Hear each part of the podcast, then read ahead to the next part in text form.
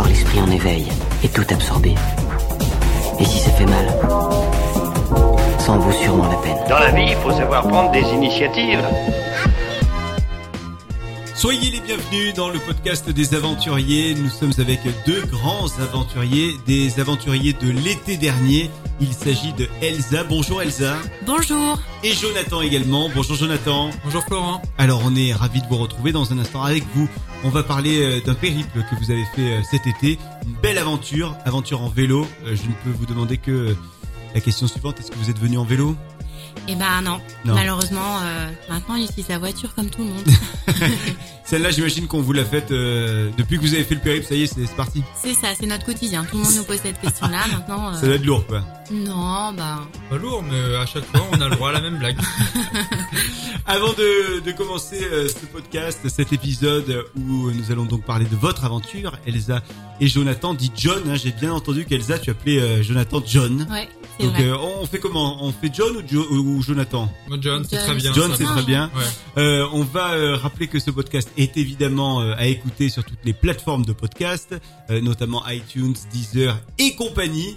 Et puis euh, n'hésitez pas également à parler de ce podcast autour de vous et puis à mettre des petites étoiles. Vous savez qu'il y a des petites étoiles hein, sur euh, notamment euh, iTunes pour faire monter les podcasts dans le classement iTunes pour que plus de personnes nous écoutent. Donc n'hésitez pas à le faire.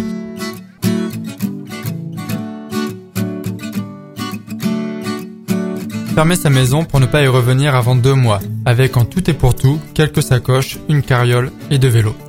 Lâcher prise et vivre l'instant où l'air nous portera. Comme What May. Hashtag c'est par où la Normandie? Alors tous les deux, euh, vous êtes partis cet été, c'était euh, en 2018, donc euh, en juillet 2018 précisément, pour une aventure à vélo. Vous avez fait la traversée de France.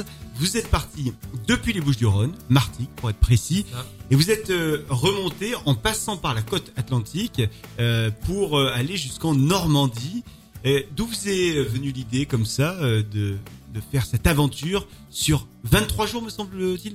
Euh, 25 25 jours. On a roulé 23 jours et ça a duré 25 jours au total. 23 jours pédalés, 25 jours au total. Voilà. Euh, Il y a eu deux jours de... Deux jours de farniente.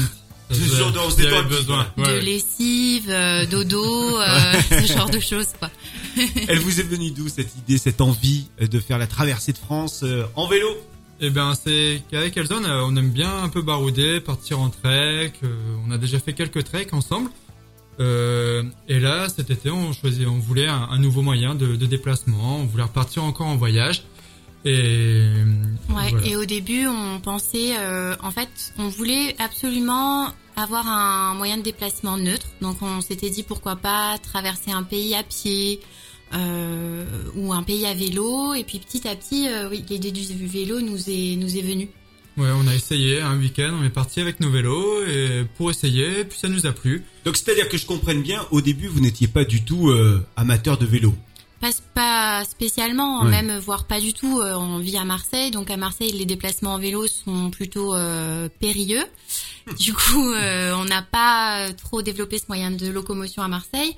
Mais euh, voilà, euh, on apprécie euh, se déplacer à vélo, mais sans être des fanas ni des cyclistes du dimanche. Le, le ou- dimanche, on sort pas nos vélos pour aller faire une grande balade en vélo. C'est pas ce qu'on a l'habitude de faire, non. En, en fait, la question que je me pose, c'est est-ce qu'au bout de euh, 23 jours pédalés, 25 jours de vélo euh, au total, enfin un périple de 25 jours, est-ce que vous vous sentez euh, finalement des cyclistes aujourd'hui ou est-ce que vous avez... euh, euh, ça n'a pas changé grand-chose dans euh, le comportement ou en tout cas la philosophie que vous avez vis-à-vis du vélo. C'était juste un moyen de déplacement comme un autre pendant Euh, l'été. Alors, c'était un moyen de déplacement euh, qui était euh, génial et que du coup on a découvert et apprécié. Mhm. Euh, ce qui fait qu'aujourd'hui, dans notre vie, on a quand même changé et évolué par rapport à ça. Ne serait-ce que dans la façon dont on va voir nos futures vacances aussi, où à mon avis, le vélo euh, refera partie euh, de ce qu'on prendra avec nous, D'accord. clairement. Mais est-ce que ça aurait pu être un autre moyen de transport que le vélo? Ou est-ce que vraiment, quand Non. même, le vélo vous attirait euh, Non, un petit peu plus que notre dé- on n'a pas pensé à la trottinette. Non, non. Ne serait-ce que parce que c'est pas très pratique de prendre des bagages avec une Ouais, trottinette. Voilà. Non, on a l'habitude, euh, le moyen de déplacement qu'on a vraiment, c'est à pied, où là vraiment c'est pratique avec le sac à dos, on a un peu la maison sur le dos. Et puis ben on voulait là, on cherchait quelque chose qui nous permette de parcourir aussi le plus de distance, de voir plus de choses.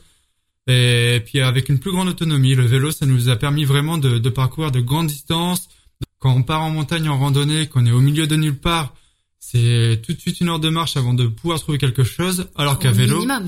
au minimum, Ouais. alors qu'à vélo, tout de suite, c'est beaucoup plus facile. Si à un moment on a besoin de, de, de nourriture ou autre d'eau, on sait qu'en une demi-heure, on peut facilement, on peut parcourir de grandes distances. Et ça, c'est Voilà, et vraiment c'était appréciable. aussi l'idée de pouvoir avoir tout avec nous, euh, effectivement, en termes de matériel pour pour euh, le camping, pour le bivouac, au point de vue euh, pour s'alimenter. euh, on, on- la journée, on faisait les courses pour 24 heures et on savait que pour 24 heures, on était autonome, quoi qu'on décide de faire, qu'on aille en camping, en bivouac, euh, euh, voilà, même en, euh, en termes de ravitaillement en eau, puisqu'on était quand même en plein mois de juillet, il faisait très chaud et on avait souvent Ouais. très soif.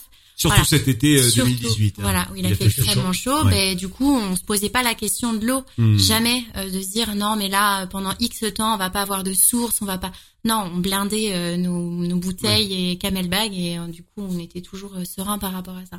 Concrètement, euh, pour celles et ceux qui nous écoutent, et puis même pour moi là qui suis en train de, euh, de, de visualiser euh, le périple, euh, vous étiez comment? Vous étiez donc avec un vélo. euh, Il y avait un sac devant, un sac également sur le dos. Euh, co- comment c'était?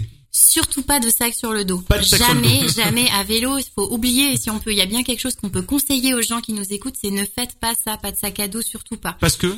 Parce que en fait, à vélo, euh, on est déjà très sollicité sur les avant-bras, euh, le, le, le dos, euh, le bassin. Si on vient se rajouter en plus euh, un poids, il Ouais. y a parfois des, des petits tronçons qui sont pas faciles à passer. euh, euh, voilà, c'est très. On a besoin d'être libre à vélo et être contraint avec un sac à dos, euh, c'est pas une bonne idée. Et au-delà de ça, c'est que le vélo nous permet aussi de, il existe euh, différents moyens pour ne pas avoir à mettre ce sac à dos sur le ça, dos. voilà. Ouais. Et euh, nous, alors concrètement, nos vélos, on avait des sacoches à l'arrière uniquement.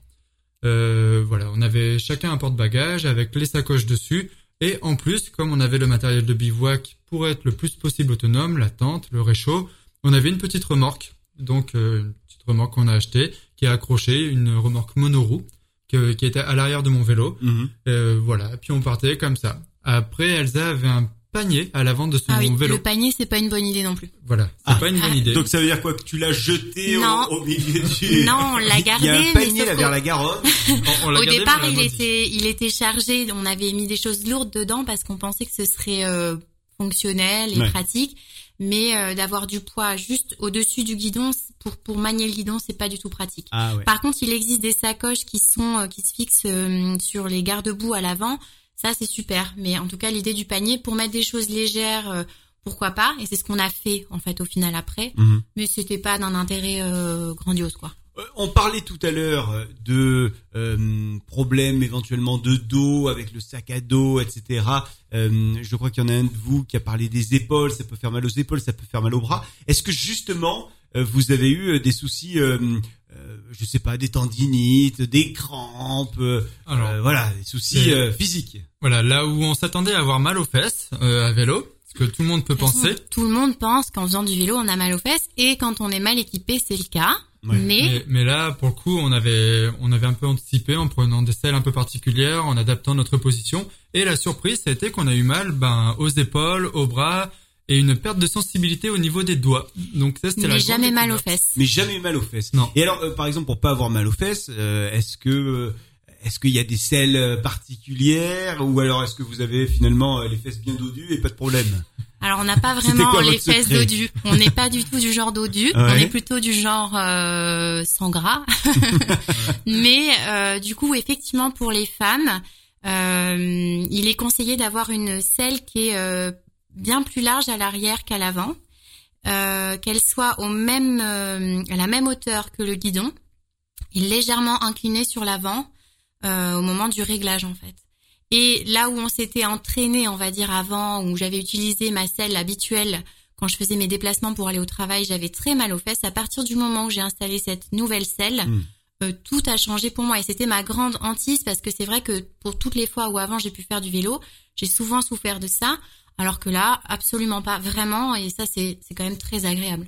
Donc ça, c'est pour la femme. Après, chez l'homme, il faut des selles un peu plus fines. Ouais. Et Plus voilà. Et parce que bah, il y a au niveau du périnée, il y a un air qui passe. Et si jamais il est trop comprimé, à terme, ça peut faire des problèmes d'impuissance, des Bon, c'est un peu gênant, et puis ben pour voilà, Tout petit donc, on voulait- on voulait l'éviter quand même. Ouais. Et puis après, le fait, moi, j'avais un vélo de, de route et le poids, au final, est beaucoup sur l'avant, du moins moi en tout cas ma position faisait que j'avais beaucoup de poids sur les bras sur l'avant et pas tant sur les fesses. Donc j'étais vraiment en équilibre entre mes jambes et, et- et les bras.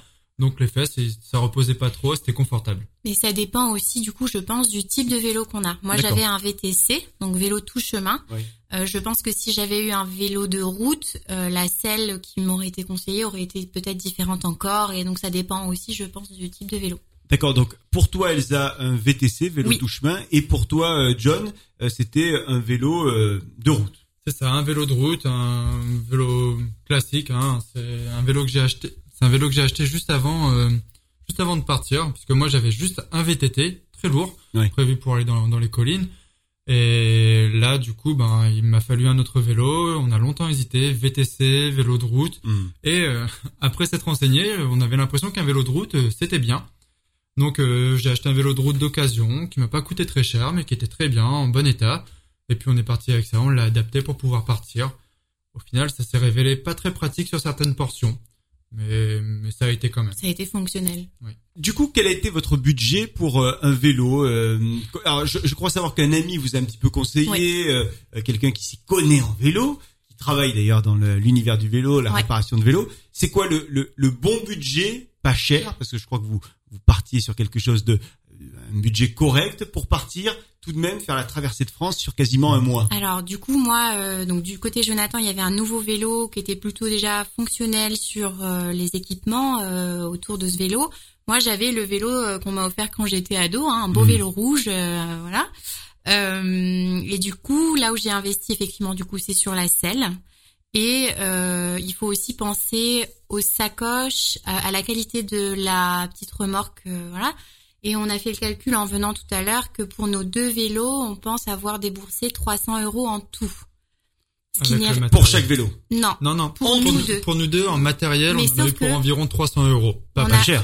On a vraiment pensé aussi euh, qu'on voulait. Ben moi, je ne voulais pas racheter de vélo. Oui. Euh, notre ami justement nous avait conseillé, nous avait dit que le mien était suffisamment léger, qu'il n'y avait pas forcément besoin de le changer. Donc on a pris ce pari-là, mais encore une fois, il y a autant de façons de faire que de cyclotouristes. On a vu des cyclotouristes avec des super vélos et qu'on était super contents. Hmm. Euh, D'autres qui nous disaient qu'ils avaient voyagé à travers toute la France avec un vélo euh, qui date d'il y a 40 ans, etc. Peu importe, faut juste penser aux roues, à la selle, au, au matériel de, de secours en cas de, de crevaison. Le freinage, c'est important. Les freins, c'est important. Euh, les sacoches, le, le choix des sacoches, c'est important. Par exemple, moi, j'avais choisi des belles sacoches, mais qui n'étaient pas fonctionnelles et ça nous a embêtés pendant tout le trajet. D'accord. Donc euh, voilà. Là, vous ça, êtes allé regarder sur des blogs, j'imagine, pour euh, vous aider un petit peu, euh, ou peut-être que votre copain, pour le coup, Ouais. qui est réparateur Alors, de vélo. euh, ouais, il y a, il y a vous a conseillé. notre copain, donc Martin, qui, qui nous a beaucoup Salut conseillé- Martin, Ouais. je vous écoute.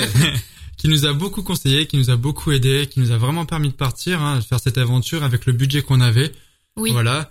Et Je, je pense que si on n'avait pas eu euh, ce super copain à nos côtés par rapport à ça, on aurait peut-être déboursé beaucoup plus. Il a vraiment été d'un super conseil. Il nous a dit ça c'est important, ça c'est pas important. Euh, il nous a fait la révision de nos vélos avant de partir euh, pro bono. Enfin voilà. euh, Le gars, il vous a suivi pendant le voyage. C'est la avec un support technique et C'est tout. ça. à un non, moment, non. on a évoqué l'idée, mais bon, il se déplace à vélo, donc euh, Bah, en tout cas, pour en revenir au budget, donc 300 Oui. euros 300 pour les euros. deux vélos. Voilà. Ça c'était pour les C'est deux vraiment vélos. pas cher. Je Ouais. pense que c'est vraiment pas cher Mm. et que euh, chacun à, à chacun de voir en fonction euh, peut-être euh, du type de vélo qu'il a, savoir si c'est en bon état, bon pas bon état. On n'avait pas non plus beaucoup à débourser. Hmm. On avait économisé pour euh, cet été, mais pas une quantité astronomique, donc on a aussi euh, pensé comme ça. Mais alors du coup, euh, vous partez. euh, L'idée étant euh, de réparer vous-même vos vélos si jamais il y a une crevaison, si jamais il y a un problème au frein, si jamais il y a un autre problème de euh, sur un vélo. Euh, on embarque euh, des pneus, on embarque. euh, Qu'est-ce qu'on a finalement dans une trousse à vélo euh, Là, de pour- secours? pour- il y a plusieurs petites choses à avoir. Après, tout dépend les vélos. À savoir que nous, on voulait des vélos le plus simple possible. Il Ouais. existe des freins à disque qui sont plus difficiles à réparer, qui nécessitent du matériel. Là, c'est juste des patins, les freins. Frein gomme donc. Freins, c'est ça, avec des gommes. C'est c'est amplement suffisant. Ça se trouve facilement. C'est facile à comprendre le mécanisme. On bidouille un petit peu notre vélo avant de partir pour bien comprendre comment il fonctionne. Mhm. le réglage des vitesses, euh, après des petites choses euh, qui peuvent paraître basiques pour d'autres, mais pas pour tout le monde, comment changer une chambre à air, comment la réparer aussi. Donc on est parti en, en matériel, on a une pince, les bonnes clés pour Ouais. démonter les roues, parce que si on peut pas les démonter, ça marche pas. Ouais, Et c'est sûr. c'est qu'on a rencontré des gens qui n'avaient pas les bonnes clés pour démonter leur roue et ils étaient embêtés juste pour une crevaison. C'est dommage. Mais vous étiez là pour les aider. Et on- bah, clés. Heureusement qu'on était Ah, là, évidemment, évidemment. Donc euh, voilà, il faut une bonne pince, les bonnes clés, une chambre à air, des rustines. Hmm.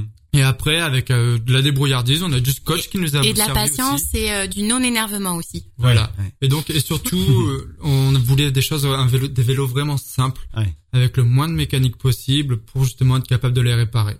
Tu parlais d'énervement, Elsa, il y a un instant. Le- lequel des deux Parce que effectivement, pour faire un trajet comme ça, un, voyage comme ça, un périple comme ça, euh, il faut à mon avis beaucoup de patience. euh, il faut être assez serein, assez zen. On peut pas être zen tout le temps non plus. Lequel des deux le moins zen, le plus, allez, colérique ou le, le plus impatient euh, Je dirais que ça dépend vraiment des situations Ouais. et qu'on a eu chacun nos moments où justement on s'est énervé ou voilà.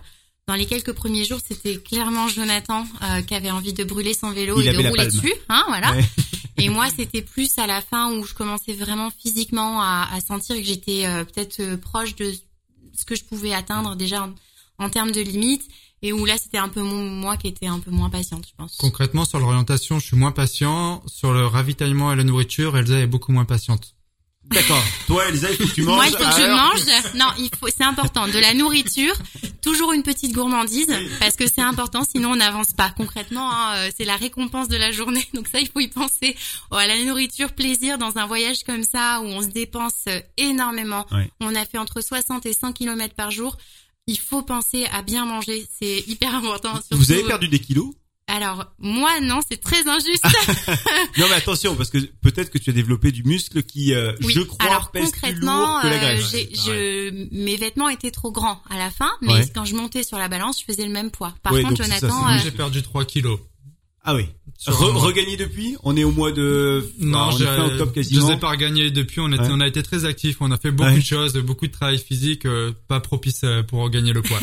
Euh, tu le disais euh, il y a un instant, Elsa, euh, toi t'étais un petit peu, tu sentais à la fin que tu étais plutôt euh, au bout de tes limites. Est-ce que euh, toi, John, tu aurais pu continuer le périple un petit peu plus longtemps? Euh, Je sais qu'il y a des, il y a des trajets en vélo qui vont euh, euh, jusqu'à, bah, il y en a un qui va par exemple jusqu'à la Norvège. Euh, Est-ce que tu aurais pu euh, aller jusqu'à la Norvège comme ça en vélo? Donc c'est-à-dire concrètement rajouter, à mon avis, trois mois. Hein Ouais, alors ce sont des choses, j'aurais pu, oui. Après, l'important, c'est pas sur le rythme sur lequel on le faisait là. Mm. Là, c'est ce qu'on euh, disait Elsa, en moyenne, on parcourait quand même. 80 km par jour. Ouais. Sur 25 jours de, de voyage, on s'est reposé deux jours. Et comme disait Elsa tout- au tout début, ces deux jours, alors où on se repose, c'est évident, mais il y a toujours de la réparation. Faut Mm. penser à faire les lessives. Faut pas, alors on n'a pas fait que deux lessives, hein, mais faut quand même sur on ces tient deux à le jours- préciser. hein. sur ces deux jours, faut quand même penser à faire des grosses lessives, à voilà, il y a toujours des petites choses à faire et c'est pas très reposant. Concrètement, si on n'avait pas eu ce rythme-là euh, et qu'on était allé plus cool, je pense que j'aurais pu continuer. Mais là, effectivement, à la fin, on s'est pris aussi au jeu. C'était vraiment le challenge sportif de finir. Et tous les Ouais. deux, on est des sportifs quand même. On aime ça, se fixer un objectif et l'atteindre. Et à la fin, on savait que c'était peut-être un peu beaucoup, mais on a voulu aller jusqu'au bout. Et, et donc, du coup, on a aussi un peu augmenté la cadence et le nombre de kilomètres qu'on s'était fixé par jour. Donc c'est-à-dire qu'au début Voilà. vous aviez euh, un certain kilométrage par jour et finalement petit à petit il augmentait ce En kilométrage. fait, au départ, on Ah avait ouais. un, un prévisionnel, euh, un idéal de, de 40 à 60 km par jour. Ouais. Mais il se trouve qu'aussi, euh, en cours de voyage, on a dû modifier notre itinéraire parce que les routes qu'on souhaitait prendre, les véloroutes, n'existaient pas, n'étaient pas terminées. Donc, on nous a déconseillé euh, l'itinéraire qu'on avait euh, repéré initialement. Et du coup, bah, on est passé par des endroits qui nous rallongeaient la route. Donc oui, pour finir, euh, si on voulait arriver en Normandie avant le 1er août, et c'était notre objectif, il fallait augmenter la cadence. Alors, on, le disait, Normandie, c'est donc l'arrivée. Le départ se faisait euh, dans les Bouches-du-Rhône, précisément à, Martigues, non loin de Marseille. Donc, euh, celles et ceux qui connaîtraient pas Martigues, c'est juste à côté de Marseille. Il y a une cinquantaine de kilomètres de, Marseille, au niveau de l'étang de Berre. Euh, vous avez fait quoi comme euh, comme périple? Euh, On est donc dans le sud-est de la France. On, vous avez euh, longé la Méditerranée ou alors vous êtes plus rentré dans les terres pour aller euh, hum, jusqu'à Toulouse? Comment comment ça s'est passé? Donc c'est ça. Là, on Pour est la première étape, hein, je parle de, de Toulouse. ouais. pour, pour- jusque Toulouse, c'est ça? Ouais, ouais. Donc on, on est pas, on est parti de Martigues. Là, euh, il n'existe pas de véloroute pour rejoindre. On voulait rejoindre le canal des deux mers, donc le canal du Midi dans un premier temps à 7. Donc là, on a à la carte, on a navigué. On va dire naviguer. Donc le on a est bien. longé la, on a longé la Méditerranée. C'est ça. Donc vous êtes passé par la Camargue. Oui. Ah ouais. Très joli, non? Journée en. Camargue magnifique, mais mais il faut pousser les vélos dans le sable à plusieurs reprises. Oui. Et ça, ça c'est délicieux. Ça, c'est sympa. Mais c'est génial. Euh, C'est Oui, c'est là où, la, la Camargue, c'est là où on a au deuxième jour, on a vraiment pris beaucoup de plaisir Mm. aussi. Ah ouais. La première journée elle était pas très très plaisante. On était beaucoup dans les dans des zones commerciales, euh. Juste après Martigues, entre Martigues et puis euh, Fosse-sur-Mer. oui, donc port de bouc, C'est ça. Ouais, là, c'était pas très très agréable, surtout, pas euh, adapté au vélo. Hmm. Là, on a traversé la Camargue, on a, enfin, on y est arrivé, on a passé la nuit. Deuxième jour en Camargue, magnifique, joli, c'est, c'est génial. Hmm. Pour partir même en randonnée, une ou deux journées à vélo, c'est génial. Ouais. Vraiment, ça vaut vraiment le coup. Par contre, ouais, il y a un petit peu de sable. On a dû pousser, euh, décrocher la remorque, porter la remorque, donc un peu Oui. fatigant sous le soleil, mais c'était vraiment génial. Puis Ouais. après, on a continué, on est sorti de la Camargue, on a pris deux bacs, ça c'était cool. Moi, j'ai beaucoup aimé. Ok, le, les bacs euh, des, des de, de San Angelo, j'imagine. C'est ça. Voilà. Ouais. Le San Giro dans un premier temps, il y en a un deuxième plus à l'ouest. D'accord. Voilà. Ouais. Et puis ben après on a continué, on a rejoint 7 en longeant la côte. Et là, cette partie-là euh, commence à être aménagée à partir de euh, un petit peu avant euh, Palav- Palavas-les-Flots, D'accord. Euh, mais jusqu'à Palavas, euh, enfin, il y a des, des routes supposées pour les vélos, mais Mais ça ne l'est pas. Alors, c'est quoi un- une route aménagée pour un vélo? Une, une la route idéale aménagée pour un vélo, c'est euh, donc c'est pas une voie partagée, c'est une route qui est destinée exclusivement au vélo, D'accord, soit voie propre. propre pour les vélos. Et. Et, alors non, alors la voie idéale, c'est sans piétons. Euh, soit et à côté. sans autres cyclistes. Ouais, alors ça c'est encore mieux. Idéalement. Si on est tout seul, c'est encore mieux. Euh, soit à côté de la route, soit un peu à l'écart, c'est encore plus agréable à l'écart.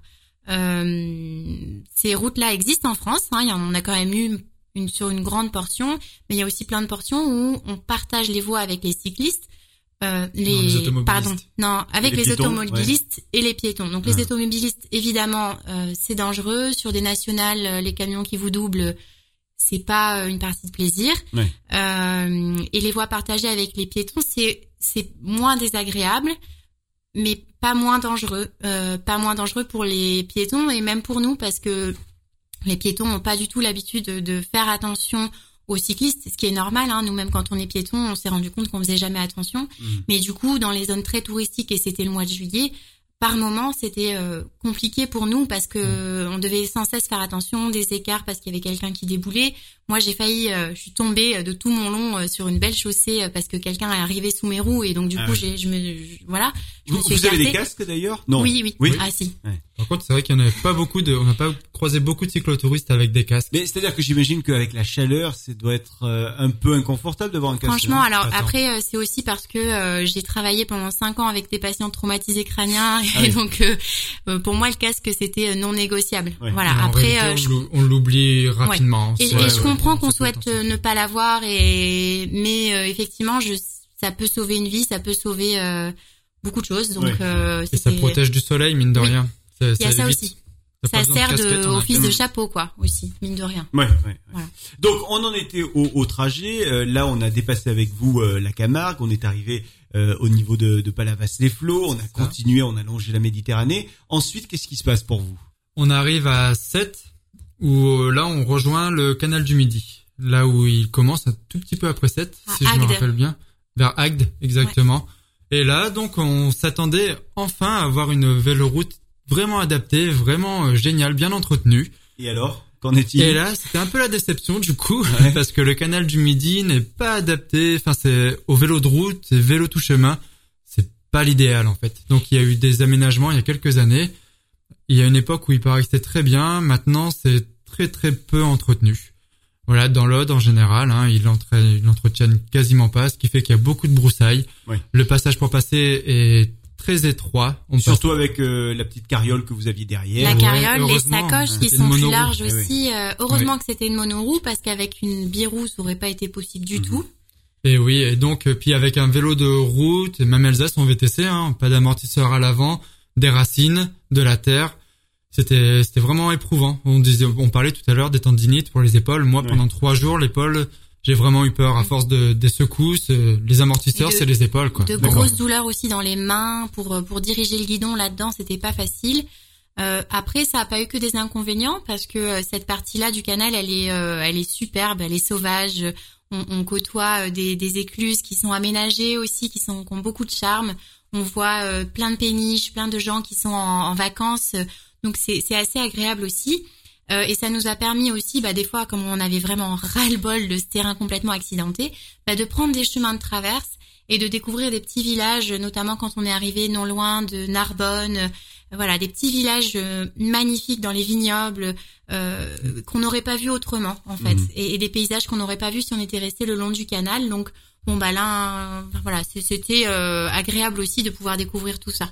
Arrivé à Narbonne, euh, j'imagine que c'est là où euh, se fait une déviation. Vous quittez la Méditerranée pour euh, vous enfoncer un petit peu euh, dans l'intérieur des terres pour aller direction Toulouse. Oui, Oui. mais on n'est pas allé à Narbonne. On, s'est- On de pas allé on jusqu'à est allé jusque Béziers D'accord. et de Béziers à Carcassonne. Donc là, vraiment, on s'enfonce Ah dans oui, les terres. donc c'est à partir de Béziers que vous avez euh, vous Exactement. êtes un petit peu allé dans l'intérieur Voilà. des terres. On peut descendre jusqu'à Narbonne. Il existe une véloroute. Ouais. Et nous, on a continué jusque Béziers pour euh, ben, justement rejoindre jusque Toulouse. Et là, on est passé à Carcassonne où voilà, on a pu visiter Carcassonne, qui est une très jolie ville. Oui. Et à vélo aussi, c'est pratique du coup. Et puis ben, après, on a continué comme ça, le long du canal. Et puis ce que disait Elsa, on sortait de, de la véloroute qui était initialement prévue parce que le revêtement pas idéal. Et c'était plutôt comique parce qu'on croisait d'autres vélotouristes. On décidait de sortir de, de cette véloroute. Et puis ben, en passant dans les petits villages, on voyait d'autres qui eux avaient des remorques avec deux roues, avec des enfants dedans. Mhm. Et donc, ben, pas du tout praticable, la, la voie verte, la voie, la, la véloroute. Donc, eh ben, on se croisait là, comme ça, un peu ailleurs. Donc là, ça serait un petit peu le coup de gueule que vous passeriez, euh, euh, bah, par exemple, aux autorités, euh, euh, aux mairies, euh, aux, aux- communes, aux départements, aux régions. Bon, maintenant, avec toutes les strates qu'il y a, on sait plus à qui s'adresser. Mais en tous les cas, c'est le coup de gueule que vous poussez. C'est pas bien entretenu. Ce qu'on a envie de leur dire aussi, c'est qu'il y a des choses qui sont conçues. Parfois, on, on- on voit des structures qui ont l'air super élaborées Ouais. et qui sont non fonctionnelles. Et ça, et ça se voit que ces gens qui ont conçu certains systèmes ne les ont pas essayés à vélo. Et donc, bon, c'est déjà une bonne intention, mais parfois ça rend les chemins plus compliqués. Mhm. Euh, donc, il faut penser à ça. Et, et- et je pense qu'il y a beaucoup de gens qui seraient euh, motivés pour se déplacer à vélo, euh, mais qui ne le font pas parce que justement, il n'y a pas les pistes cyclables nécessaires, les aménagements nécessaires. Et puis voilà, il faut les tester ces, ces, ces structures parce que ben parfois il fallait qu'on descende de vélo alors que c'était censé être aménagé pour les vélos, pour ouvrir une, une barrière qui se refermait en 30 secondes sur nous euh, parce qu'il y avait un ressort. euh, Enfin, voilà, des choses euh, d'un autre monde Mais parfois. Après, je tiens juste à dire aussi, c'est, il y a une association qui gère euh, toutes ces véloroutes, ces, ces euro-véloroutes même, parce que ce sont des routes qui traversent euh, toute l'Europe, qui est un projet euh, commun à l'Europe. Comment s'appelle euh, l'association? L'association qui est l'AF3V, l'association française des véloroutes et voies vertes de. France. Il me Ouais. semble que c'est ça. Qui, je pense, fait un gros travail, qui milite beaucoup aussi. Euh, voilà, je pense qu'ils font ce qu'ils peuvent avec leurs moyens. Après, ça dépend toujours des, des communes, des, des régions. On a vu une grande disparité entre les régions, parfois. Entre les régions et entre les villages par moment, Oui. euh, entre chaque municipalité. Donc, je pense que c'est une, une décision de, de chaque village aussi qui doit vraiment favoriser aussi ça. Et après, il est très difficile, même sur le site de la F3V, qui référence toutes ces voies- véloroutes et voies vertes, de savoir si une route est praticable en VTT, en VTC, en ou en simplement vélo de route. que ce, ce- cette association est super avec les projets qu'elle mène justement pour l'aménagement des eurovéloroutes, mais par exemple, il n'y a pas d'application qui rend ça euh, hyper intuitif ou fonctionnel, alors qu'aujourd'hui, bah, on est habitué à avoir des choses qui peuvent nous Oui. renseigner rapidement. Là, c'est un site internet qui, euh, via un smartphone, fonctionne très mal. Euh, Mhm. finalement, effectivement, on nous dit bah oui, passez par là, mais on ne sait pas du tout si ça va être du VTT, euh, si ça va être possible, pas possible pour nous. Donc, ça mérite euh, ça aussi d'être amélioré euh, vraiment euh, en termes de Donc ça, ce fonctionnalité. serait vraiment euh, le petit coup de gueule entre Oui, oui, guillemets oui, que vous allez passer. Tiens, euh, on en profite pour euh, pour donner le, le nom du site, l'adresse du site euh, que vous citez. euh, AF3V, c'est le www.af3v.org. Cette association donc d'utilisateurs des véloroutes et voies vertes. N'hésitez pas si vous euh, songez à faire un, un petit périple en, en vélo, euh, n'hésitez pas à aller y faire un petit tour. Il y aura plein de conseils. Mais effectivement, il manque une petite euh, un petit quelque chose pour que ça soit vraiment euh, facile et interactif. Après, encore une fois, il y avait certaines personnes qui euh, avaient décidé euh, d'avoir des GPS, choix que nous n'avions pas fait parce que nous, on voulait pas dépendre d'une batterie, de matériel euh, difficile à entretenir, etc. On voulait aussi pouvoir être libre de tout ça, demander notre chemin si on était perdu. Ça nous a permis de faire de très belles rencontres par moment. Donc voilà, c'est aussi un choix. J'imagine que les gens qui sont avec euh, ce type de matériel sont mieux. euh, Oui, parce que euh, une fois que vous partez le matin, euh, vous arrivez le soir quelque part, euh, il y a quoi? Il y a 8 ou 10 heures qui se sont écoulées. On peut imaginer qu'un GPS euh, a une autonomie, autonomie de quoi? 4 heures, 5 heures, 6 Ça heures? dépend. Il est... Alors, je, je me suis renseigné un petit peu pour savoir ce qu'il existait, si c'était possible ou pas. Euh, je- il me semble que les GPS, les, les mieux qui existent aujourd'hui, vraiment les GPS vélo qu'on fixe sur le guidon, il me semble qu'on a des autonomies de l'ordre de 12-13 heures. Donc, il faut quand même le recharger au, au moins tous les deux jours. Donc, c'est assez contraignant. Euh, sur un téléphone, c'est pas On pratique parle du tout. pas, on ouais. oublie, on laisse tomber. Et puis en plus, on voit pas. on, on bien, voit, quoi. on voit pas bien et puis ben est-ce que il y a des gens qui ont des problèmes de surchauffe qui utilisaient ça et avec Ouais. le soleil bah la batterie qui chauffe plus le soleil qui tape dessus ben euh, le téléphone s'éteint Ouais. donc ben on se retrouve sans moyen de navigation le meilleur moyen ça reste quand même d'avoir une bonne carte Et en plus de ça, je crois que ça faisait partie quand même de la philosophie qui était la vôtre. Exactement. Euh, C'était vraiment un peu, allez, retour au, au naturel. euh, On, on, on, on pédale nous-mêmes. Il n'y a pas de moteur, il n'y a pas d'électricité. exactement Euh, on, se débrouille, on se débrouille avec nous-mêmes et nos des Être outils le- assez classiques. c'est ça être le plus autonome possible et donc dépendre le moins possible de technologie d'où aussi le choix de ces vélos avec le moins de technologie moins, les moins sophistiqués possible enfin c'est pas vraiment ça mais avec le moins de, de mécanique possible pour vraiment être euh, libre et puis ben voilà se débrouiller se reconnecter un petit peu avec les gens parler avec eux. Quand on a besoin de quelque chose ça nous oblige à aller vers les gens et à leur, leur demander parfois ils sont pas toujours de bons conseils. Euh, la petite anecdote quand même, c'est que euh, quand on était près de Martigues justement, euh, bah, Au tout euh, début, en plus, au hein. tout début, donc le premier jour, c'était la première heure où Ouais. on partait et on était perdus déjà. Et euh, on demande notre chemin à, à un bar euh, et euh, il y a un monsieur qui nous dit oh mais vous avez qu'à prendre l'autoroute. et là on le regarde et on Ça, on rigole quoi. j'ai- habité quelque temps à Martigues, c'est l'hu- l'humour martégal. hein. Ah, non mais alors il rigolait pas. C'était pas une blague. On lui dit mais enfin on est à vélo. Il dit bah enfin il y voyait et pas surtout il nous disait c'est le seul moyen d'y aller Et- il y a qu'un moyen pour aller là où vous voulez aller, c'est par l'autoroute, il y a pas d'autre route et nous on lui dit bah euh, si clairement c'est sûr qu'il y en a une autre mais voilà donc ça c'était le petit la petite chose délicate et qu'on a appris au fur et à mesure, c'est que quand on demande à des personnes lambda entre guillemets comme ils ont l'habitude, tout comme nous, hein, de se déplacer en voiture, ils connaissent Eh pas oui. du tout euh, les chemins qui pourraient être accessibles à vélo. Et donc notre astuce à la fin, c'était de repérer euh, des cyclistes, des cyclistes qui étaient en tour du dimanche. Ou- Et qui pouvait avoir. euh, Voilà. des Et ça, ça a euh, super bien marché. Ah, par contre. Un dérailleur cassé, deux crevaisons un rayon cassé, Un accident fatal vélo versus camion évité. un chapeau perdu, très beau chapeau, enfin oublié sur une plage, Un dérapage forcé pour éviter une piétonne inconsciente.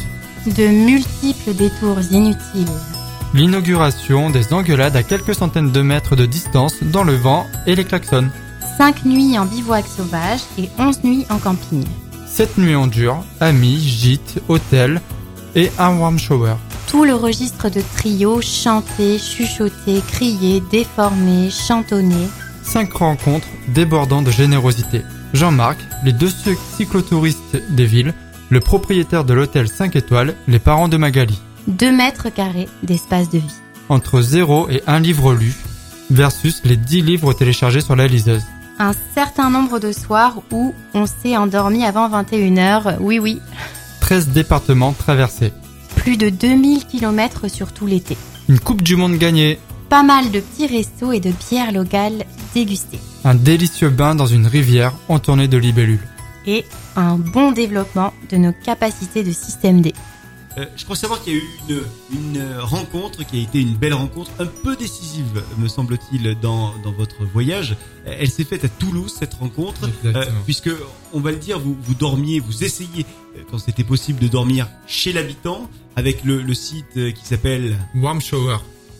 J'allais pas donner celui-là, mais d'accord, Warm Shower, d'accord. Oui, ouais, ouais. c'est ça. Je crois que Alors- c'était Couchsurfing. Alors en fait, Warm Non, Shower, c'est spécialisé Warm Shower pour euh, les cyclotouristes.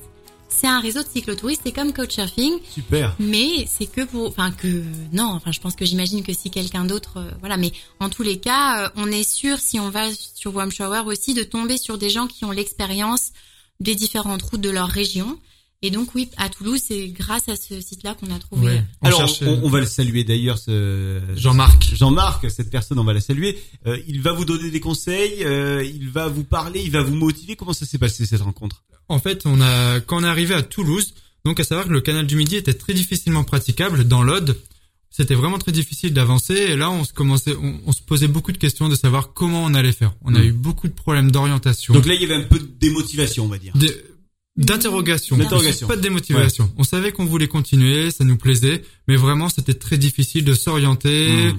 De, donc on, on savait pas trop. Parce que l'idée c'était euh, avant euh, Toulouse justement de partir vers le nord de la France, de sortir de, de cette vélo, cette Euro-vélo route Mhm. pour aller tout droit en traversant le centre de la France. Donc ça aurait été euh, de passer euh, vraiment euh, par euh, alors Montauban après Toulouse, remontant vers Cahors. Et ouais, c'est ça. Et après, on n'avait pas défini de, de tracé précis, mais on, Oui. on voulait, c'est ce qu'on voulait faire un peu. Et finalement, c'était vraiment difficile. On a décidé, décidé de suivre donc cette véloroute. Et arrivé à Toulouse, on a cherché un, où dormir. Et donc, on est passé par ce réseau Warm Shower. Mhm. Jean-Marc nous a répondu Et favorablement. c'est surtout, il nous a répondu alors qu'il était en sortie vélo lui-même. Il a un ancien portable euh, comme euh, on les connaissait euh, il y a 15 ans. Sacré Et- Jean-Marc. Et c'est surtout que du coup, d'habitude, il dit, ben non, mais moi, mon portable, quand je suis en sortie vélo, je le décroche pas. Mais là, je l'ai entendu, je vous ai répondu, et en fait, du coup, il nous a rejoint alors qu'on était, on l'a rejoint en train de rouler. Il nous a Il nous a retrouvés, il nous a rattrapés. Et euh, on s'est pas arrêté même pas pour se serrer la main. Il, nous, il a klaxonné, il a dit c'est moi Jean-Marc, suivez-moi, je vous amène jusqu'à la maison. Super. et c'était ouais. génial. ouais. Et donc voilà, donc il a donc c'était une- beaucoup de repos aussi, hein, puisque ce jour-là, on n'avait pas beaucoup roulé. Puis il nous a très très bien accueillis chez lui. Donc ce réseau. Alors qu'il avait rien prévu. Enfin, c'était Il avait vraiment rien prévu, c'était vraiment Ouais. la dernière Il, il minute. vivait seul, euh, Jean-Marc? Il, il a une compagne. Ouais. ce- bon, elle était absente le jour où on est arrivé. On est resté un petit peu le et le soir, elle nous a rejoint. Elle est rentrée à la maison. Ok. Donc on a eu la chance de la rencontrer aussi. Et voilà, donc il nous a donné beaucoup beaucoup de conseils euh, Il sur nous le. a, oui, il nous a conseillé, il nous a nourris comme des rois, il nous, il nous a offert une chambre. il nous a offert une chambre gigantesque avec sa propre douche.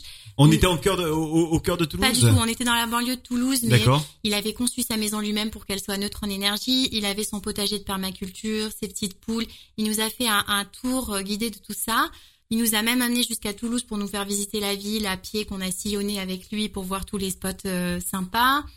Euh, Enfin, c'était vraiment génial. Une maison euh, qui euh, fonctionne euh, en euh, en économie euh, autonome, euh, c'est, euh, il me semble, quelque chose qui vous intéressait particulièrement avant même de commencer ce, ce périple. On va le voir tout à l'heure, euh, puisque après euh, l'itinéraire que vous avez fait, cette traversée donc euh, de France depuis euh, Martigues, les Bouches-du-Rhône jusqu'à la Normandie. Après ça, il y avait euh, un mois d'un autre projet. Euh, Les deux ont été ont été cumulés finalement, mais euh, Et complémentaire. et ouais. complémentaires, mais qui avait donc un lien euh, avec euh, avec euh, le, le, le fait de proposer un autre habitat, de, de vivre dans un, un habitat un petit peu euh, Un- un- spécifique. Ouais, un habitat le plus économe possible en Ouais. énergie, euh, voilà, le plus autonome possible. Et vous avez fait du du, du woofing, euh, comme on dit, hein, euh, euh, après euh, après ce, ce périple en vélo. Mais on n'y est pas encore. On est donc à Toulouse. On est avec Jean-Marc. Et donc avec Jean-Marc, on apprend plein de choses. On visite Toulouse, les bons spots, et puis donc euh, il vous euh, il vous fait dormir chez lui. On mange tellement bien aussi. On mange bien. En plus à Toulouse, on mange bien.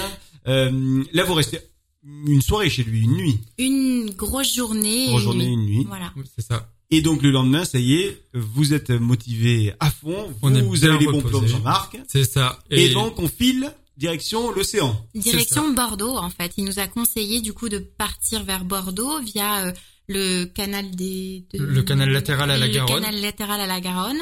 Donc on, on va Euh, passer par Hoche. non, Hum, non, vraiment. Là, après de Toulouse pour aller jusque Bordeaux, je me rappelle plus exactement, mais il existe une Eurovéloroute Oui. encore. C'est, enfin, c'est la même Eurovéloroute hein, que celle qu'on avait prise et qui nous emmène jusque Bordeaux Je me rappelle. Alors plus. du coup, on passe par. Alors là, Elsa est en train, je, je, je le dis, je, je décris euh, la scène qui est intéressante. Elsa euh, a sous les yeux euh, le carnet de route, euh, puisque vous aviez avec vous ce petit carnet qui est très joli, euh, c'est un carnet vert euh, et euh, qui s'appelle Bicycle Riders Notebook. Euh, et donc euh, dans ce carnet vert, vous, vous notiez évidemment bah, tout le parcours, les expériences, euh, voilà. Tous les soirs, on faisait un résumé de la journée. Alors du coup, on est parti de Toulouse pour aller ensuite euh, jusqu'à Moissac.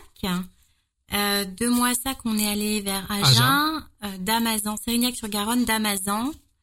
Euh, donc Donc vous avez un petit peu remonté. On est Euh, remonté. c'est ça. Vous êtes un petit ensuite peu remonté euh, vers ouais. Frontenac. Ouais. Tout ça, c'est des petits noms de villages généralement. Hein. Frontenac et Bordeaux. Et euh, après, on s'est arrêté un tout petit peu après Bordeaux. D'accord. Donc en passant peut-être à côté de Marmande, pas très loin de Marmande. Euh, ça nous dit, que- ça me dit quelque chose au Ouais. niveau du nom. Oui, on a dû passer à côté. Oui. Non, mais ma, ma maman est née à Marmande, Voilà. c'est pour ça que je Ah. connais le. Voilà. Je pense qu'on Euh, était pas loin. Donc vous êtes arrivé à Bordeaux. Donc là, entre Toulouse et Bordeaux, euh, vous euh, nous confirmez que la route est vraiment belle Ah. et adaptée pour les vélos. Elle est euh, parfaite. Euh, ça roule. Il n'y a pas de bosse. euh, Il n'y a pas de prise de tête par rapport à. On parle de voie propre. Voilà. Ouais, c'est ouais. et puis surtout, on n'a pas à réfléchir à où on va. Ouais. Euh, tout est très clairement indiqué. euh, voilà. Et ça, ça fait du bien mentalement parce qu'on sortait quand même d'une période où il avait fallu se débrouiller pour aller là, pour aller là. Là, au moins, euh, voilà, on allait tout droit, on suivait le canal. Tout était Ouais, clair. les moyennes de vitesse tout de suite ont augmenté, plus plus re- reposant. On parcourait les- beaucoup plus de distance. On a réussi à faire les 80 km à partir de là. Donc c'est vraiment la transition, c'est assez flagrant. Alors qu'avant, on était sur du 40 km par jour, max. Ouais, 50, 50, 50, km, on avait, mais avec beaucoup de difficultés. Ouais, on était ouais. vraiment épuisés. Ouais. Et là, c'est quand on est dans l'Aude, très très difficile, très, ce qu'on disait tout à l'heure, pas entretenu. Hmm. Et là, on, on sort de l'Aude, c'est écrit bienvenue en Haute-Garonne, si je dis pas de bêtises. Oui. Et là, tout de suite, une belle piste d'a- d'asphalte qui longe le canal, magnifique. Et là, ça va génial. On traverse Toulouse, très bien indiqué. Cette ville est très bien faite pour les vélos. Et après, ben, vraiment de- des pistes comme ça jusqu'au bout, jusque Bordeaux, où vraiment c'était euh, génial. C'est très bien indiqué. Euh, sauf à Bordeaux, par contre. hein.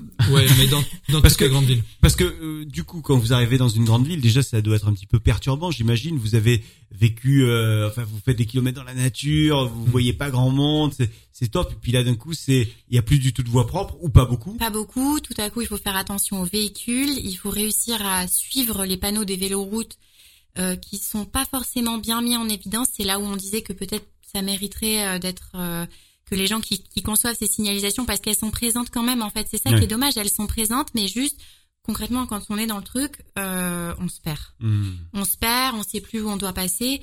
Euh, il se trouve qu'à Bordeaux, on a eu beaucoup de chance. Euh, on a commencé à demander notre trajet à un cycliste euh, qui était là en sortie lui aussi. Et en fait, euh, petit à petit, bah, il nous a amené jusqu'à la sortie de Bordeaux. Il nous a servi de guide aussi dans Bordeaux à vélo. Et euh, il nous a, je sais pas, du coup, pour nous faire traverser, c'était une heure et demie peut-être de temps où il est resté avec nous. Ah ouais. Il a consacré son temps euh, à ça. En fait, ouais, on a eu Donc beaucoup là, de ça a été encore une belle rencontre. Oui, alors génial. Il a dû lire la détresse hein, dans nos yeux, parce que lorsqu'on est arrivé dans Bordeaux, on s'est retrouvé dans la circulation, et puis ben la voie verte euh, fermée pour travaux. Alors c'est très bien, il l'aménage. Du coup, une déviation qui est installée, et puis au bout du deuxième panneau, ben on savait plus où fallait aller parce que ben il y avait plus de panneau. Et ça fait beaucoup dans les grandes villes. Et là, il nous croise, il nous dit bonjour, il regarde nos vélos, je lui dis bonjour, puis on lui demande, euh, voilà, ben en fait pour rejoindre la, véloroute, euh, pour aller jusque Lacano, c'est par où? Je dis c'est bien par là. Il me donne les indications. Puis après me les avoir données, je retiens vaguement. Et en fait, à la prochaine intersection, une fois qu'il est parti, eh ben, il nous attendait. Il nous a dit, allez, venez, je vous guide, je vous emmène. Donc, il nous a fait une petite visite de Bordeaux. Ouais, il se trouve aussi que ce monsieur, euh, on se souvient plus malheureusement du nom de l'association et on a essayé de la chercher, mais euh, il tenait une association de cyclistes, mais de cyclistes euh, un peu extraordinaires Alors. parce que c'était pour euh, C'est un monsieur, si Ouais. j'ai compris, qui récupère des, des vélos avec trois roues euh, à l'avant. Comment on appelle ça, les? Des tricycles. Ah non, Ouais, avec des trois, tricycles. avec trois roues à l'avant. Ouais, euh, pas trois roues à l'avant, mais euh, avec une espèce de bac. Voilà, c'est ça. avec donc Ah. il récupère, c'est, on va dire des tricycles ré- ou des triporteurs, il me semble que c'est ça. Il récupère ces vélos, il les restaure Hmm. et les adapte pour emmener des personnes euh, en Situation de en handicap. situation de handicap pour les emmener en balade. Donc il organise des, des randonnées avec euh, ben voilà et parfois des sur plusieurs jours. et sur plusieurs jours même. Et donc voilà, c'est c'est encore une très très belle rencontre, un monsieur qui, qui nous a beaucoup aidé. Lui, on a son prénom ou pas? On n'a pas son Non, prénom. il n'y a pas le prénom. Eh ouais, non, on n'a pas. On a- moi, je me Ah souviens, je me souviens de sa tête, mais j'ai pas Ouais. son prénom. si, on le re- si on le revoit, on saura le Il a reconnaître. une belle moustache. Bon, un monsieur à moustache vers Bordeaux, qui est donc dans une association de tricycles. On a recherché, et j'ai pas aide les, retrouvé les le personnes nom. en situation de handicap à se balader en vélo également, en tricycle en tout cas. Euh, S'il nous entend par euh, le Et biais ouais. de ce podcast, qu'il se manifeste, ça, Ça serait génial. ouais. ça nous fera plaisir. Vous êtes donc euh, à Bordeaux, vous quittez Bordeaux grâce à ce monsieur, vous empruntez à nouveau une belle voie, direction Lacano.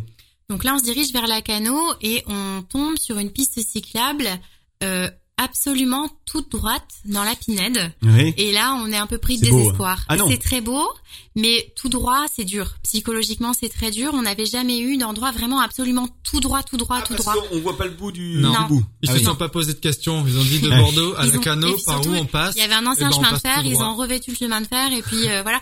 Et ce qui en soi euh, est, est pas désagréable, mais euh, bon, euh, c'est un, un peu usant euh, Ouais. psychologiquement. Donc finalement, c'est arrêté avant la Cano. Euh, aussi parce que ça faisait euh, quand même 80 km facile.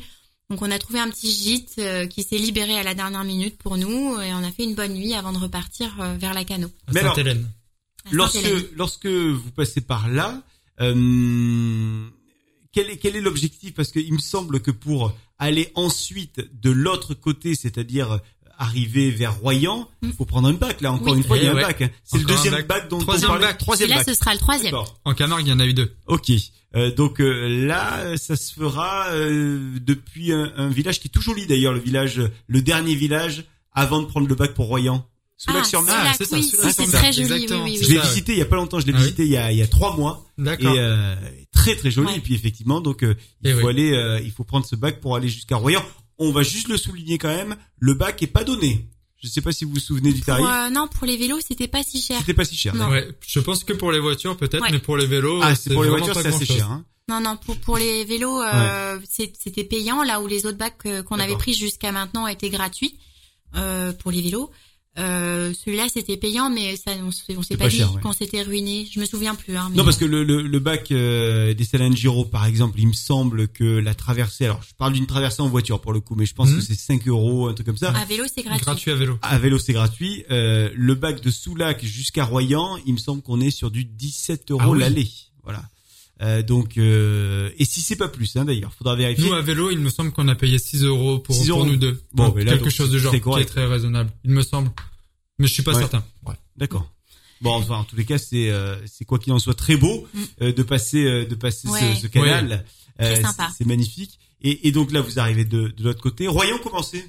Hmm, C'est- non, Royan, c'était joli. Royan, la, la, la véloroute nous fait passer euh, euh, sur la côte. On voit les, les jolies maisons, les jolies petites plages. C'est plutôt agréable. Ouais. C'est après Royan euh, que C'est- moins. me- Comment ça s'appelle Il y a Rochefort après. Alors voilà, Avant, Rochefort. avant ça, on s'est- il me semble que c'est après Royan où il y a la Palmyre, si je dis pas de bêtises. La Palmyre. Donc on a on a longé euh, direct vers l'ouest, on a longé la côte. où On a suivi l'Eurovéloroute 1 qui longe toujours la côte quasiment. Mhm. hein. Donc ça fait faire beaucoup de détours. c'est Et donc Palmyre, pas très. Palmyre pas très jolie, cette Bon. zone pas très jolie. À savoir aussi que le toute la côte est de, de cette région, c'est une zone naturelle. Est. Et- Ouest, pardon. C'est une zone naturelle qui est protégée, une jolie pinède. La, les vélos, la véloroute passe au milieu de cette pinède, c'est vraiment génial. Par contre, voilà, le bivouac est interdit. Et là encore, un autre petit coup de gueule, c'est que ben on cherchait un camping où dormir, pas très cher, et on, on trouvait que des campings 5 étoiles Oui. avec des tarifs exorbitants. euh, Qui coûte presque plus cher que les hôtels maintenant. C'est ça. 50, on nous a proposé 50 euros la nuit euh, pour euh, poser notre tente de bivouac qui, qui- qui fait 2 mètres carrés à peu près. Et hein, vous n'avez donc, pas euh, dit oui je... Et du coup, c'est vrai que ces campings euh, euh, nous ont fait doucement sourire parce que, euh, ben, amoureux de la nature et de l'environnement, on nous dit que c'est une zone naturelle pro- protégée, donc on comprend pourquoi on peut pas planter la tente, mais on comprend pas par contre pourquoi il y a un camping 5 étoiles avec euh, euh, des gros complexes aquatiques, euh, etc., et qu'on puisse pas tout simplement planter, planter la tente dans un petit endroit euh, plutôt respectueux de l'environnement, ce qui n'était pas le cas de ces campings, malheureusement. ouais. D'ailleurs, euh, donc le, le bivouac a été la solution là.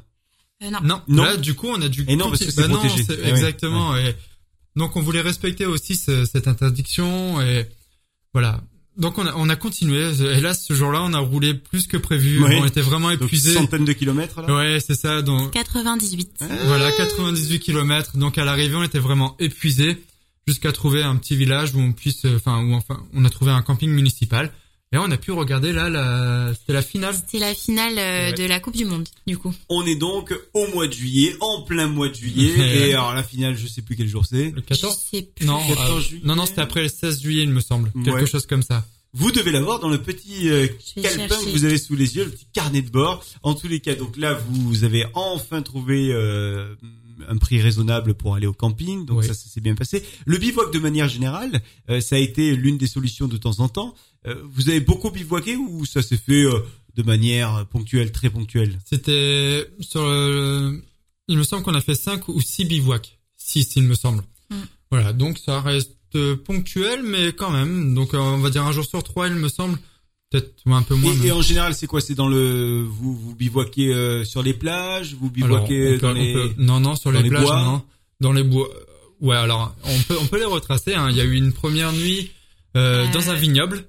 Dans Ouais. un vignoble, ouais. Ouais. Et euh, du coup, euh, en fait, on nous avait, on était censé s'arrêter dans un village où il y avait un camping.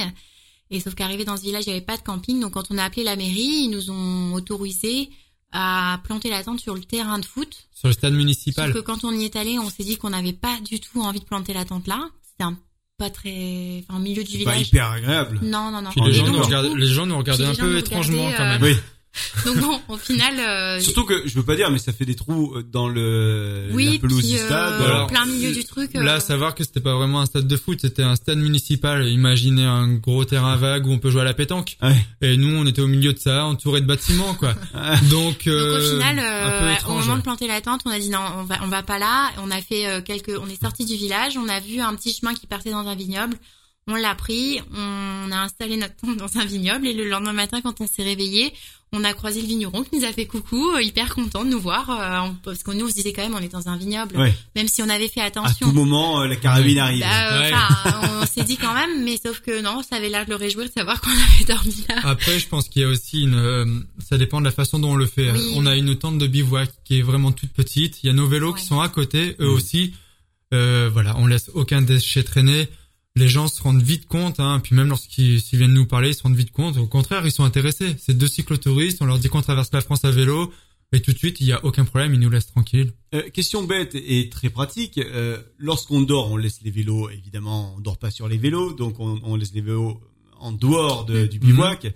Euh, comment ça se passe? On les attache avec des cadenas? On les attachait toujours, nous. On avait une. Sauf qu'un cadenas, ça, ça, ça- ça pèse vraiment lourd. Enfin, c'est- c'est c'est pas neutre dans pour transporter un cadenas euh, Ouais. tout au long ça du, rajoute, du périple. ça rajoute du poids, mais Ah ouais. hélas, je pense que c'est indispensable. Ouais. En tout cas, Ah en. France. Aussi, aussi, si on Mais- veut, euh, par exemple, poser les vélos à un endroit et puis aller déjeuner à la terrasse d'un restaurant sans avoir toujours les yeux rivés sur les vélos, même si c'était le cas sûr. quand même, euh, il faut un cadenas en fait. Hein, euh, parce que euh, même quand voilà, quand on dormait en pleine nature, quand on dormait dans les campings, euh, on n'aurait pas envisagé de ne rien avoir. Et Puis du coup, ça nous permettait aussi d'abandonner les vélos à un endroit, de les laisser, on les accrochait. Oui. Après, à savoir, c'est pas des vélos de valeur, ce qu'on disait au début. Donc ça attire moins les gens. Quand ils Oui. voient nos vélos, euh, ils disent pas que c'est des super beaux vélos. Il n'empêche, si on avait, si on vous avait volé les vélos, ça aurait été compliqué pour vous. Ouais, parce que là, ça, vous ça aurait été beaucoup plus compliqué. Bah là, ouais, pour finir en train. on aurait fait euh, du stop, on aurait fait du stop. Bon, donc là, on en était, on a parlé de, de ce bivouac. Il y en a eu d'autres de bivouac euh, rigolos. C'est après euh, le chemin qu'on le fasse dans l'ordre. C'est après ou c'est derrière nous? Ça, c'était Euh, derrière ça, nous. C'est derrière nous. Ouais. Donc euh, c'est. euh, Mais les, les prochains, les les prochains, prochains sont, sont non encore derrière euh, l'étape où on était. ok derrière. Alors il y, en a. Il y en a eu un le long du canal du Midi. Ok. Euh, Ou c'est normalement c'est interdit c'est- aussi. Alors oui, Mais alors on là, si on nous écoute, peut-être qu'ils vont nous mettre une amende à distance. Et Justement, j'ai un appel pour vous. c'est la préfecture. En tous les cas, euh, on a trouvé un, un bout du chemin qui était euh, euh, peu usité. Mhm. Euh, et du coup, on a décidé, euh, en, en réfléchissant, on s'est dit, euh, ok, bah, on va planter la tente là. On s'est mis sur le côté du chemin au cas où il y avait quand même des joggers qui passaient, etc. Et on a dormi là, euh, au bord du canal, euh, pique-nique le matin et le soir. euh, Enfin, c'était c'était très Avec agréable. les moustiques. Il y avait beaucoup de moustiques. oui. oui. voilà. Et il y a eu un troisième bivouac euh, dans le jardin d'un particulier. Ah oui, ok, on a demandé simplement. Ouais. On est arrivé, puis bon, on a demandé à ce monsieur, on dit voilà, c'est à vous ce, ce bout de terrain là. Il dit oui, oui, bon voilà, avec ma copine, on, on est à vélo, on cherche un endroit où dormir. Je dis, oh, bah, y a pas de problème, plantez la tente. C'est-à-dire que les gens, quand on est à vélo, quand même, sont vraiment très, très sympathiques. Ouais. Et vraiment, ils nous aident. Ça, c'est vraiment beaucoup agréable. de personnes qui ont été très Pour très trouver généreuses. de ouais. l'eau, pour des indications. Vous pensez que justement euh, le vélo euh, est euh, un objet qui rassemble, qui fédère, Oui. qui rassure même? On Ouais. a eu beaucoup de questions. En fait, les gens observaient notre euh, notre pactage parce que c'est quand même euh, quelque chose. On avait souvent beaucoup de questions, savoir d'où on venait, Mhm. jusqu'où on allait. Euh, ils étaient souvent très étonnés. euh, Enfin voilà, ils nous posaient des questions, savoir si on s'était entraîné à vélo, euh, combien de kilomètres on roulait. C'était vraiment un, un objet de curiosité. C'est un Ouais. super vecteur pour rencontrer Ouais. les gens. C'est Ouais. génial. Ouais ouais. Euh, d'a- D'ailleurs, il y avait pas eu, on l'a dit euh, un petit peu au début, mais pas eu d'entraînement, ça devait faire halluciner les gens, ça. Mais Ouais. Ils étaient souvent très bluffés. Ils disaient mais c'est pas possible. C'est sûr qu'avant vous avez fait. Non non. Alors c'est sûr qu'on n'est pas des gens inactifs dans la vie. Hmm. On est plutôt euh, Vous êtes plutôt sportif, quand même. Oui oui Ouais. bien sûr. Mais. C'était pas Ouais. une année où on avait été hyper productif en termes de sport non plus. Hein. Euh, On fait des randos. On voilà on va courir de temps en temps. On a chacun nos activités sportives. Mais mais c'est pas un entrée. On n'est pas non plus ultra sportif euh, accro à la à la à la salle de sport. Alors après, là, il est et- évident que c'est un défi sportif. hein. Lorsqu'on Oui. l'a fait, c'était un défi sportif. Par contre, à aucun moment on a voulu abandonner ce côté de plaisir. Avant Ouais. tout, c'est de partir pour du plaisir, vraiment de s'amuser, de, de s'éclater. Et je pense que ce type de voyage est accessible à, à beaucoup beaucoup de gens. Même On- quelqu'un qui donc ne fait pas du sport tout au long de l'année. Il suffit, il qu'il- suffit de l'adapter, Ouais. juste. Il suffit de l'adapter. On entend beaucoup de gens qui disent ah c'est quand même génial ce que vous faites. Ben nous aussi on aimerait bien faire ça. Et en fait, j'ai envie de leur dire à ces gens, ben faites-le, fais-le à ton niveau. Tu Mm. prends ton vélo et puis ben tu pars. Si tu tu tu fais le nombre de kilomètres que tu que tu veux. On a vu des familles, des, des gens qui étaient avec des vélos ultra chargés avec trois enfants, deux adultes, un couple et trois enfants. Et quand là, on a parlé avec eux, on dit mais c'est incroyable ce que vous faites. C'était le long du, du canal du Midi en plus. Et ces gens disent bah ouais mais on fait entre 15 et 20 kilomètres par jour et c'est suffisant. Et, puis sur nous avant on était comme vous, on a fait on a fait tel voyage, tel voyage à vélo, on était tous les deux et puis on adore ça. Alors pourquoi ce on a des enfants, on a envie aussi qu'ils découvrent ça, bah juste on est beaucoup plus modeste dans nos objectifs parce que c'est beaucoup plus dur, plus lourd et puis avec des enfants la, la logistique Faut est faire attention. oui. voilà, est différente. Mais euh, voilà, donc c'était aussi assez bluffant de voir ça. euh, C'est possible euh, en tout cas tout pour est possible beaucoup, en fait. beaucoup de gens. Mais comme et- dans le voyage en général, au-delà du voyage à vélo, en général, tout est toujours possible. Alors, on est euh, donc, euh, on, on va revenir sur notre euh, notre parcours parce que sinon, On va jamais y arriver. euh, je pense On qu'on s'est arrive, en, on arrive en Normandie dans voyage. 4 heures. hein. on est donc euh, là euh, après Royan. On, on- a quitté Royan déjà. On est passé par Palmery. Non, comment tu La Palmyre. La La Palmyre. Palmyre, voilà, c'est ça. Euh, on est passé par là. Ça nous a pas forcément beaucoup plu, la Palmyre. Euh, Royan nous avait bien plu. Ouais. On a continué. Et alors, qu'est-ce qui se passe après? Donc euh, voilà la finale. Donc dans, dans ce petit village dont Ronce-les-Bains. C'est ça. Ouais. Voilà. Donc à Ronce-les-Bains dans le, campi- le, le camping municipal où on a fait la fête hein, pour pour voir cette cette finale. Et après on a continué vers le nord. Euh, jusqu'où nous sommes allés après ça? On a fait Rochefort, Ah voilà. On est passé, on est arrivé à Rochefort. La Ouais. Rochelle. La Rochelle, alors comment c'était?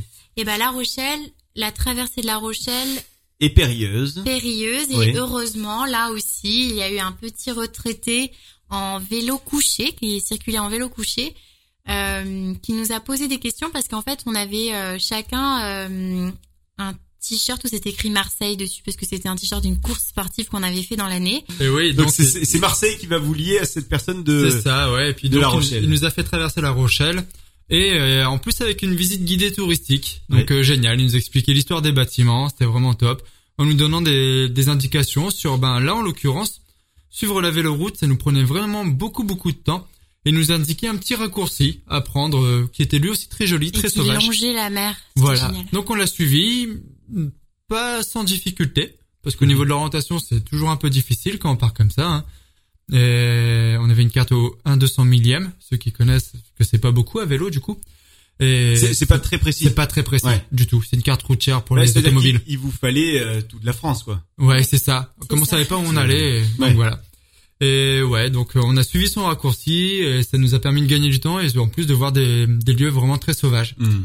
Et là, après, on est arrivé, c'est, il me semble que là, la région sauvage, en Charente-Maritime, non, c'était au sud. Euh... Donc après, là on est après euh, La Rochelle. On a pris La Rochelle. Au nord de La Rochelle. Ah, et là, on a testé euh, un autre système euh, d'hébergement, une application qui s'appelle Gamping Ouais. et qui propose euh, du coup euh, du camping dans le jardin de particuliers. C'est comme Airbnb, ouais. mais euh, pour les tentes et caravanes. Donc, ouais. Et donc du coup, euh, on a payé euh, 9 euros notre emplacement par personne quand même, donc c'était pas non plus euh, voilà, mais euh, on avait un énorme jardin pour nous avec personne. Euh, on a fait une rencontre aussi super avec euh, cette particulière qui nous ouvrait les portes de chez elle, qui nous a cuisiné des crêpes, avec qui on a papoté, etc. C'était aussi euh, assez sympa euh, comme façon de parce qu'un camping mine de rien on va échanger un peu avec les voisins de camping mais pas forcément là on était vraiment chez elle elle tenait à ce qu'on soit bien accueillis euh, bien bien comme il Elle faut nous a offert des crêpes pour le dessert. ouais voilà donc c'était Sympa. sympa Mhm. sympa ouais Là, vous êtes au, au sable, au sable d'Olonne. Exactement, Euh, c'est ça. Ensuite, on est passé au Sable d'Olonne. ensuite Oui. on passe au sable d'Olonne Où ouais. on avait, on espérait trouver une très très jolie ville. Et on a trouvé une station balnéaire avec des jolis immeubles. Mhm. des jolis immeubles. Donc voilà. après euh, on n'a pas on n'est pas passé dans le centre non plus on sait pas comment c'était mais le oui. front de mer euh, Ça vous a pas super emballé. du tout Non. du tout emballé Et voilà, c'est là où on a décidé après de se diriger vers l'île de Noirmoutier. Ok. Donc Voilà. euh, là, l'île de Noirmoutier, euh, ça doit être euh, quelque chose d'assez particulier. Parce que est-ce qu'il y a des, des, des voitures qui y Alors rentrent en fait sur Noirmoutier euh, il y a un pont Oui. euh, qui part du continent pour aller vers l'île donc euh, les voitures les vélos tout le monde peut y aller Euh, et l'idée était pas de faire le tour de l'île de Noirmoutier mais plutôt en fait euh, de passer sur Noirmoutier pour ensuite reprendre le passage du Gois. Le passage du Gois c'est euh, un passage qui à pleine mer est recouvert de la mer et qui à marée basse est praticable pour les véhicules. Pour Et en aller fait, de l'autre côté à Pornic? Euh, pour- Ouais, oui, parce qu'en fait, cet itinéraire était moins long que le, le détour de la véloroute dans les marais, Dans les marais. qui était euh, beaucoup plus de kilomètres. Ouais. Donc on s'est dit, bon allez, c'est sympa, on part sur En, en Noirmoutier. fait, au Sable d'Olonne, on, on appelait l'office du tourisme qui nous ont dit que ben c'était jouable en fait. À 14 heures, il y avait marée basse, la route était 16 praticable. heures, 16 heures. 16 Faut heures. pas traîner par contre, hein Non, par contre là, faut pas, faut pas se planter. Alors là, on savait qu'on allait, que c'était possible vu le nombre de kilomètres, on connaissait. Le pont pour rejoindre l'île de Noirmoutier est payant pour les voitures, gratuit pour les vélos, très bien aménagé pour les vélos, vraiment séparé complètement des des voitures. Et il se trouve que là, on a une petite anecdote aussi, c'est que ce jour-là, c'était notre seul jour de pluie. On a eu beaucoup de chance sur nos 25 jours. Et il pleuvait, donc on était trempés. Et en fait, on est arrivé sur l'île de Noirmoutier deux heures avant que ce fameux passage soit accessible euh, pour les vélos. Et en fait, on, on- en arrivant au bout de ce pont, on voulait absolument trouver un petit café pour Mhm. boire un chocolat chaud, S'abriter. s'abriter, se réchauffer et on trouvait rien euh, jusqu'à ce que euh, on voit un hôtel 5 étoiles et euh, Jonathan dit bon bah je vais demander, j'y vais, je vais demander si au moins on peut pas se mettre à l'abri. Et donc, ouais, je suis arrivé, il y avait le donc le gérant de l'hôtel qui qui était présent. Et je lui ai dit, je fais voilà, euh, fait, on, on est on est deux cyclotouristes, on attend le passage d'ouverture l'ouverture du passage du Gois. Je on cherche un endroit où boire un café et tout. Je fais ah, il y a pas de problème, venez, venez.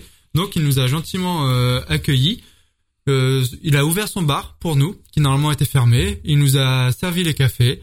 Surtout il nous les a offerts. Au Il final il a nous refusé qu'on les paye. cafés euh, et on a partagé 45 minutes avec lui à parler, à échanger. Il nous a parlé de l'île de Noirmoutier, de l'histoire de la région.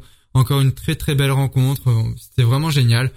Et Donc voilà. Noirmoutier, ça reste dans le, le top 10 euh, des destinations et Il y a des pas de destinations. top 10, c'est Non, pas vrai. Il y a non. pas de top Oh, 10. il doit bien y avoir un non, top il y a un 10, top non 25. Il y avait 25 jours, il y a un top 25.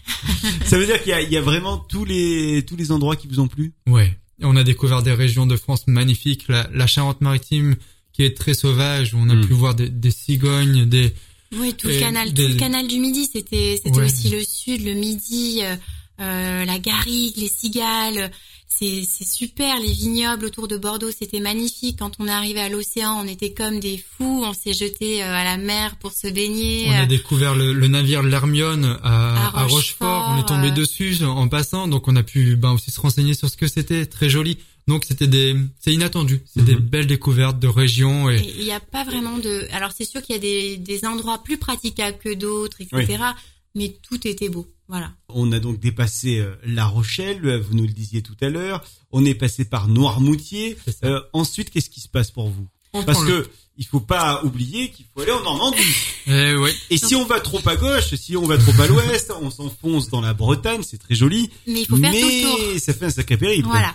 Donc en fait, à ce moment-là, euh, c'est c'est ce moment-là après Noirmoutier où on a décidé de tracer notre propre route. On a plus, alors on a rejoint quelques tronçons euh, qui étaient euh, des, des, des pistes cyclables, quelques bouts de véloroute, etc. Mais à ce moment-là, on a fait notre propre itinéraire en utilisant les petites routes blanches de la Mhm. carte routière. On sait qu'elles sont pas trop fréquentées euh, et qu'on peut euh, les utiliser sans trop de danger. Euh, et donc du coup, on a bifurqué euh, vers euh, le l'ouest de Nantes, Oui. où on avait des amis euh, avec lesquels j'ai vécu en Martinique, et qui étaient là euh, pour, le, enfin pas pour nous, mais qui étaient là pour voir leur famille et qui nous ont accueillis chez eux. Et après, on a rejoint euh, Rennes. Avant ça, euh, il y avait la Pâquelée. Oui, c'est ça. Oui. La Pâquelée, chez les parents de Magali. Oui. Là, j'ai retrouvé un petit passage dans, après, juste après le passage du Gois, où il pleuvait et on a roulé Donc sur- toujours avec, euh, pardon, hein, Mm. toujours euh, avec, euh, avec le, le, petit fameux carnet, carnet. euh, un petit de passage voyage. que que- qu'on aime beaucoup. C'est parce qu'on a avait pris la pluie, on a roulé sur le passage du Gois avec l'eau de mer et l'eau de mer, le sel sur les vélos, c'est pas ce qu'ils préfèrent le plus. Donc on a écrit les vélos sont dans un état pitoyable. Avec le passage du Gois après l'île de Noirmoutier, on a ramené on a ramené le sel de mer et le sable. Les chaînes sont rouillées, ça grince, ça craque. Si on fait le bilan, on n'a plus d'affaires propres, la tente est mouillée, les vélos rouillés, les corps et l'esprit fatigués. Mais au bout de cette journée, il y a le repos. C'est décidé, demain on ne roule pas. Donc là, c'était la deuxième journée de repos. Vraiment. Et donc du super. coup, on s'est arrêté chez ses amis qu'on a retrouvés, qu'on n'avait pas vus depuis deux ans. Euh, leurs parents nous ont déplié une tente trois places avec un matelas gonflable. Ils nous ont, on a, on a pu nettoyer, huiler les vélos, faire une grosse lessive, manger, euh, faire une grasse matinée. euh, voilà. Et donc là, c'était la deuxième pause euh, de, Voilà. du voyage. Avec encore le quatrième bac. On a pris un autre Et bac après- avant ouais. Avant, juste avant Nantes, il y avait euh, un quatrième bac, oui. Juste avant Nantes, donc Le bac du pèlerin, qui rejoint la Pâquelée au nord. on, on est sur les cartes en même temps. hein. Ah oui, le pèlerin, d'accord. Ah oui, donc là c'est un petit bac, c'est un bacounet. C'est un Un bacounet. bacounet. Juste Mais, un, voilà. mais on était contents. C'est un euro, pas plus. Ouais. C'est gratuit. C'est gratuit, bah oui. euh, et il y a 500 mètres là. Il doit pas y avoir beaucoup plus d'ailleurs. Hein. Non. Je dis 500 mètres. Non, non, rigoler, mais euh, peut-être même pas- moins. Ouais, ouais, ouais. Euh, en Ouais. tous les cas, donc vous euh, étiez donc à l'ouest de Nantes et vous voilà parti pour le nord. Le nord, c'est bien sûr Rennes. Rennes. Et Exactement. donc euh, Rennes, on a suivi euh, l'île-et-Vilaine Oui. jusqu'à Rennes. Donc c'est un très très beau euh, Département. Ouais. département. Et puis euh, le cours d'eau euh, est, est absolument magnifique, aménagé pour les vélos. Euh, on découvre des endroits sauvages, voire même dénivelés. Euh, on s'y attendait pas du tout. C'était très joli. Euh, on a campé euh, du coup au sud de, Rennes.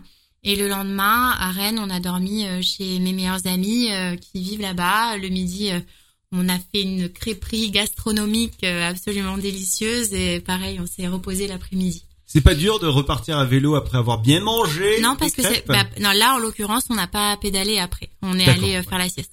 Vous avez eu le temps de digérer. Euh, Rennes, euh, comment ça se passe au niveau du vélo? Est-ce qu'on est Au dans une ville où c'est bien vélo, adapté? c'est le C'est le top. C'est paradis. C'est le paradis des vélos, Rennes. Y a Ouais. rien à dire. C'est euh, les, a- les voies pour vélo sont aussi larges que les voies de bus.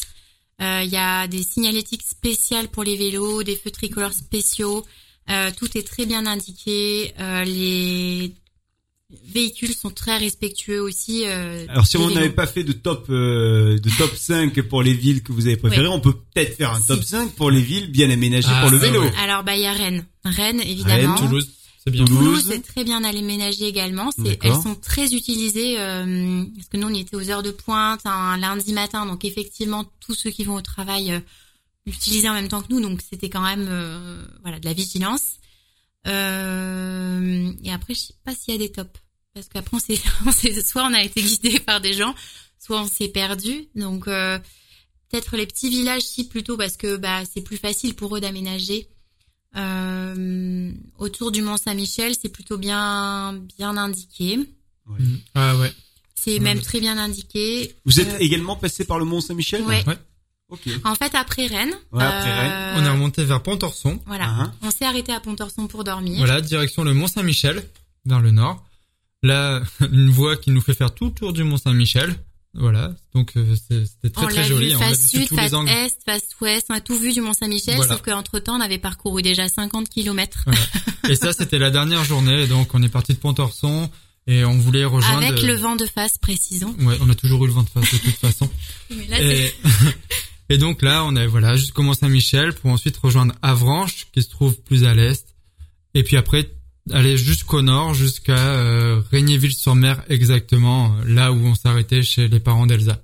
Ok. Et donc là, c'était l'arrivée. C'était Et là. c'était l'arrivée et grande surprise. Alors pourtant, il y avait donc mes parents, ma sœur et mes deux neveux qui étaient là. Donc on est en Normandie. hein, On est en. Normandie à Renéville-sur-Mer. C'est un petit port euh, absolument magnifique. On voit l'océan, euh, à- enfin l'océan, on voit la mer Mm. en arrivant. Et donc là, on, il y a un passage aussi on aime bien dans le, dans le. Mais on voit la mer et en fait, on sait qu'on est arrivé et on se met à crier comme des fous dans le vent parce qu'on est arrivé et on descend la côte jusqu'à chez mes parents. Et là, en fait, on a l'impression qu'il y a une foule qui nous attend, alors qu'ils sont juste là, euh, toute ma, fa- enfin, ma famille. euh, en train de nous acclamer, de- d'a- d'applaudir, de faire plein de bruit, alors qu'ils sont pas si nombreux. Et on arrive et en fait mes deux neveux euh, avaient chacun un bouquet de fleurs qui sont venus nous donner euh, à l'un et à l'autre en fait pour notre arrivée. Donc c'était euh, Super. très très ouais. touchant comme arrivée. Ouais. On était très émus, Donc, on a un petit peu pleuré. euh, tous les deux, ouais. ouais. Et après, donc, vous êtes euh, resté chez tes parents. Elsa, Voilà. combien de combien de temps? On est resté euh, cinq Cinq jours où euh, voilà on a on s'est reposé, On on, a bien mangé. promené, on a beaucoup mangé. Vous avez beaucoup dormi, j'imagine Euh, bah, également. pas tant que ça, Non. non. Oui, parce qu'il y avait la famille à voir. Non, non, pas même pas parce que tout le monde était à la cool, donc on pouvait dormir comme on voulait, mais nos corps, je pense, étaient habitués à, Ah au oui. rythme qu'on leur avait donné, euh, aussi à l'effort physique qu'on leur fournissait, ce qui fait que là, tout à coup, plus d'effort physique, et donc on n'était pas si fatigués que ça le soir. Ils ne savaient pas que c'était impossible, alors ils l'ont fait. Jour 25, 1768 km. 22,5 jours pédalés, de Marseille à Regniville-sur-Mer. We did it. Épuisés, mais heureux.